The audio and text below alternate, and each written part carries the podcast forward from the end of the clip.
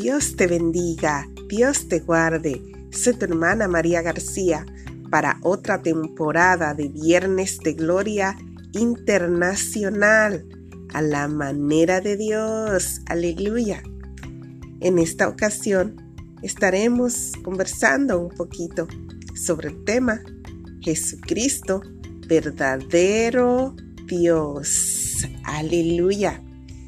En la Biblia vemos diversos pasajes bíblicos que nos confirman que Jesucristo es el verdadero Dios. Aleluya. En el libro de San Juan es el libro que más nos habla sobre la vida de nuestro Señor Jesucristo. El apóstol Juan describe muy bien cómo vivió nuestro Señor, todas las cosas que tuvo que enfrentar y la manera como Él demanda que nosotros como hijos de Él, como sus seguidores, podamos vivir.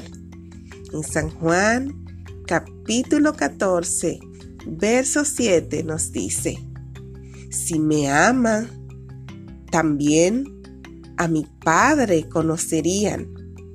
Si me conocieran a mí, dice el Señor, a mi Padre conocerían y desde ahora le conocen y le han visto. Aleluya.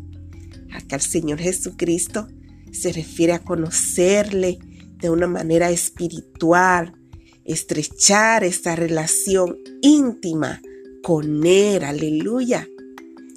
En el verso 17 vemos, gloria a Dios, que nos presentan a Jesús como Padre.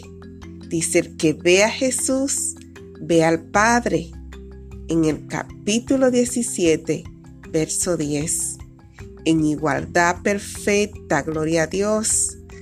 También en el verso 21 del mismo capítulo 17 de San Juan, dice, para que todos sean uno, oh Padre, como tú en mí y yo en ti, gloria a Jesús.